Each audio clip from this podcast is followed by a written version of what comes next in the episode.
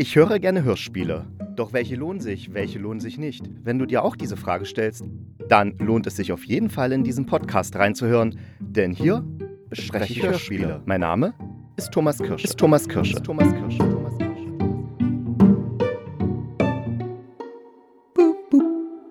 Und hier ist wieder der Hörspielkritiker. Allerdings nicht mit der versprochenen Folge, wie ich Hörspiele höre, sondern mit einer Sonderfolge sozusagen zum deutschen Hörspielpreis der ARD, weil ich war nämlich Hellseher. Denn ich habe mir gedacht, Mensch, Thomas, so als Hörspielkritiker kannst du nicht einfach den Hörspielpreis der ARD übergehen.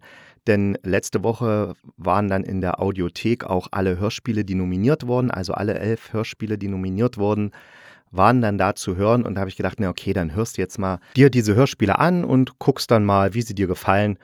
Aber es ging nicht. Also ich habe versucht, in Pickboy reinzuhören und Leck mich. Und Hörspiele beim ARD, Hörspielpreis sind relativ häufig sehr künstlerisch, beziehungsweise die Thematik ist sehr schwer. Und wer kennt es nicht nach einem anstrengenden Arbeitstag, wo die Medien einen dann auch vielleicht noch so mit irgendwelchen Hiobsbotschaften bombardiert haben und die Kollegen irgendwas erzählt haben, was wieder schrecklich ist. Sich dann auch noch ein schweres Thema als Hörspiel reinzuziehen, ist, naja, nicht jedermanns Sache. Also meine ist es nicht, weil dann lastet schon genug Seelenmüll auf meinen Schultern. Und dann hatte ich es eigentlich schon aufgegeben, aber irgendwie bin ich auf der Termin gestoßen und habe gedacht, gut, hörst du da noch rein? Und oh, Überraschung, das hat wirklich Spaß gemacht, das ganze Ding anzuhören. Und meine intuitive Herangehensweise an die ganze Sache hat sich im Endeffekt auch als sehr klug, also hellseherisch erwiesen, denn tatsächlich ist der Termin der Sieger des Hörspielpreises geworden. Und ja, da kann ich schon ganz stolz auf mich sein, denn intuitiv habe ich genau das Siegerhörspiel aus allen elf Hörspielen herausgewählt, was ich mir letzte Woche angehört habe. Und diese Woche, also am Sonntag war, glaube ich, die Verleihung, ist es dann zum Sieger erklärt worden. Ja. Gut gemacht, Thomas. Haha. um was geht's in dem Hörspiel?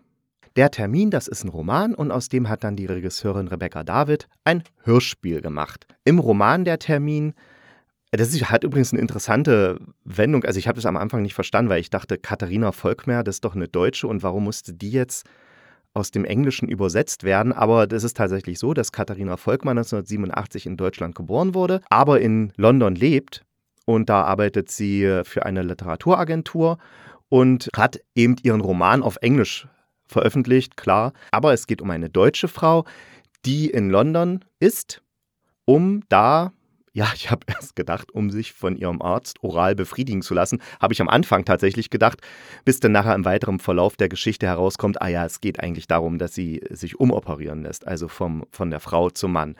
Und sie hält einen Monolog. Der startet bei Hitler, weil sie wieder mal von Hitler geträumt hat, also dass sie selber Hitler ist, aber irgendwie sich nicht so wohl in ihrem Körper fühlt, weil Hitler redet ja die ganze Zeit vom arischen Menschen, die groß und blond und blauäugig sind. Und selber ist er nur ein kleiner Gnom mit äh, schwarzen Haaren, braunen Augen und Schnauzbart.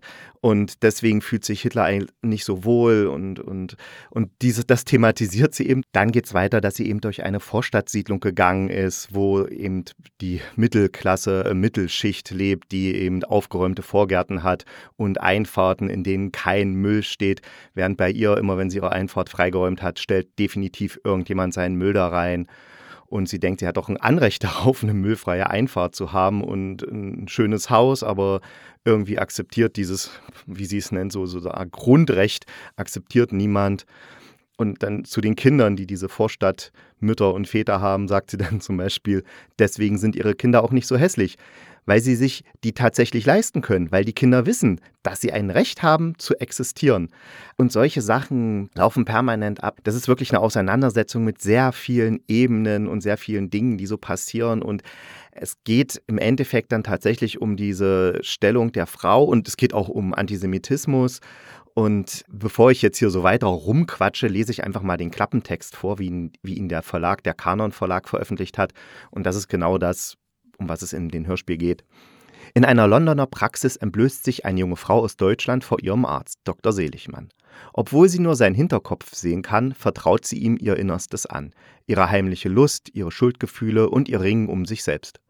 Obwohl sie sich von ihrer katholischen nachkriegsdeutschen Familie abgewandt hat und seit Jahren in London lebt, verfolgen sie die alten Geister. In einem messerscharfen Monolog nabelt sie sich noch einmal von ihrer Vergangenheit, aber auch von ihrer Gegenwart ab. Vom Umkleiden in der Badeanstalt bis zum Toilettenfick in der Bar begleiten wir eine junge Frau, die sich von ihrer Scham, ihrer Kultur und ihrer Geschlechtlichkeit fundamental befreit. Ich habe jetzt in den Roman einfach im Zuge meiner Kritik reingelesen. Und natürlich ist das Hörspiel geraffter. Ne? Also es werden viele Szenen ausgelassen. Und ich muss aber tatsächlich sagen, ich finde es in dem Hörspiel dadurch etwas besser hörbar. Also wenn, wenn sie jetzt versucht hätten, diesen ganzen ich glaube, wie viele Seiten hat der Roman? 128 Seiten, also diese ganzen 128 Seiten eins zu eins ins Hörspiel zu übersetzen, das hätte nicht funktioniert. Jetzt ist es sehr schön gerafft und damit kann man es gut verfolgen. Und ich, so wie ich es jetzt mitbekommen hat, hat die Regisseurin so die, die wichtigen Sachen eben auch wirklich rausgezogen. Interessant an der Inszenierung des Hörspiels ist, dass die Regisseurin Rebecca David das Ganze ein bisschen größer gemacht hat, indem sie aus der einen erzählenden Frau oder die dann zum Mann wird, fünf Erzähler und Erzählerinnen gemacht hat, also drei Frauen und zwei Männer. Dadurch bekommen dann diese ganzen Aussagen, die getroffen werden, noch eine, noch eine Dimension mehr. Also das ist jetzt nicht nur das Erleben eines Menschen, dieser Frau, sondern das ist das Erleben von vielen Menschen. Und man merkt dadurch, wenn, gerade wenn Frau und Mann switcht, was der Mann erzählt, ja, das das unterscheidet sich jetzt, also das glaubt man auch dem Mann, dass er das erlebt hat und dass ihn das beschäftigt. Es ist also, dass diese ganzen Geschlechterklischees und diese ganzen Geschlechterstereotype, die wir so in unseren Köpfen haben und die ja schon Babys anerzogen werden, erst schon im Mutterleib wird mit den Kindern anders umgegangen, wenn die betreffenden Leute wissen, ob es ein Junge oder ein Mädchen wird. Also, dass diese ganzen Stereotype nichts zu sagen haben, sondern es ja einfach nur Menschen sind und einfach das gleiche Erleben haben. Und das finde ich, bringt dann nochmal den Roman, der ja sich schon sehr extrem mit dieser Rolle Mann-Frau auseinandersetzt, das bringt das dann nochmal auf eine höhere Dimension. Und ich habe ja, wie gesagt, ich habe es nicht geschafft, die anderen Hörspiele zu hören, weil es mir einfach zu anstrengend oder zu schwer oder zu belastend war. Aber ich habe nur dieses eine Hörspiel gehört und es klingt total doof, aber ich finde, dass dieses eine Hörspiel den ersten Platz verdient hat. Nicht, weil ich es gehört habe, sondern weil es wirklich richtig gut ist und mit einer Art von Humor und sehr großer Raffinesse und trotzdem auch sehr eindringlich, bedrückend teilweise.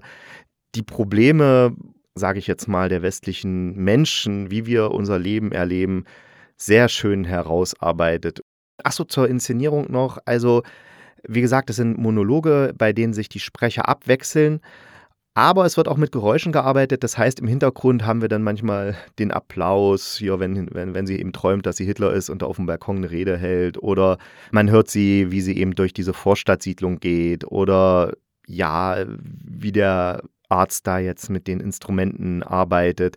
Also das wird alles akustisch präsentiert und dadurch ist es dann eben auch fürs Ohr abwechslungsreich, also nicht nur durch die verschiedenen Sprecher und die Sprecher sind alle sehr, sehr gut, also die sprechen fantastisch. Man kann da so richtig mitgehen und die Geräusche dazu untermalen das dann nochmal schön. Und das ist wirklich eine schöne Art der Inszenierung, die Spaß macht, das anzuhören, obwohl es ja eigentlich ein Roman ist, der, wenn man ihn jetzt so liest, also ich habe ja nur reingelesen, aber dabei habe ich es auch schon sehr schnell gemerkt. Also ist, ich hätte mir jetzt nicht vorstellen können, dass man daraus jetzt ein Hörspiel macht, weil ich hätte gedacht, naja, es ist ein bisschen langweilig, wenn da eine Frau die ganze Zeit nur erzählt. Es war interessant, was sie erzählt, aber jetzt so vom Hören her. Und das hat die Regisseurin, die Rebecca David, wirklich richtig gut hinbekommen. Und deswegen finde ich ein verdienter Hörspielpreis der ARD. Und beim nächsten Mal geht es dann wirklich um die Sache, wie ich Hörspiele höre, was ich da für euch empfehlen würde, wenn ihr genussvoll ein Hörspiel hören wollt und wie es am besten geht. Also am besten, naja, wie ich finde, wie es am besten ist. Also, bis zum nächsten Mal.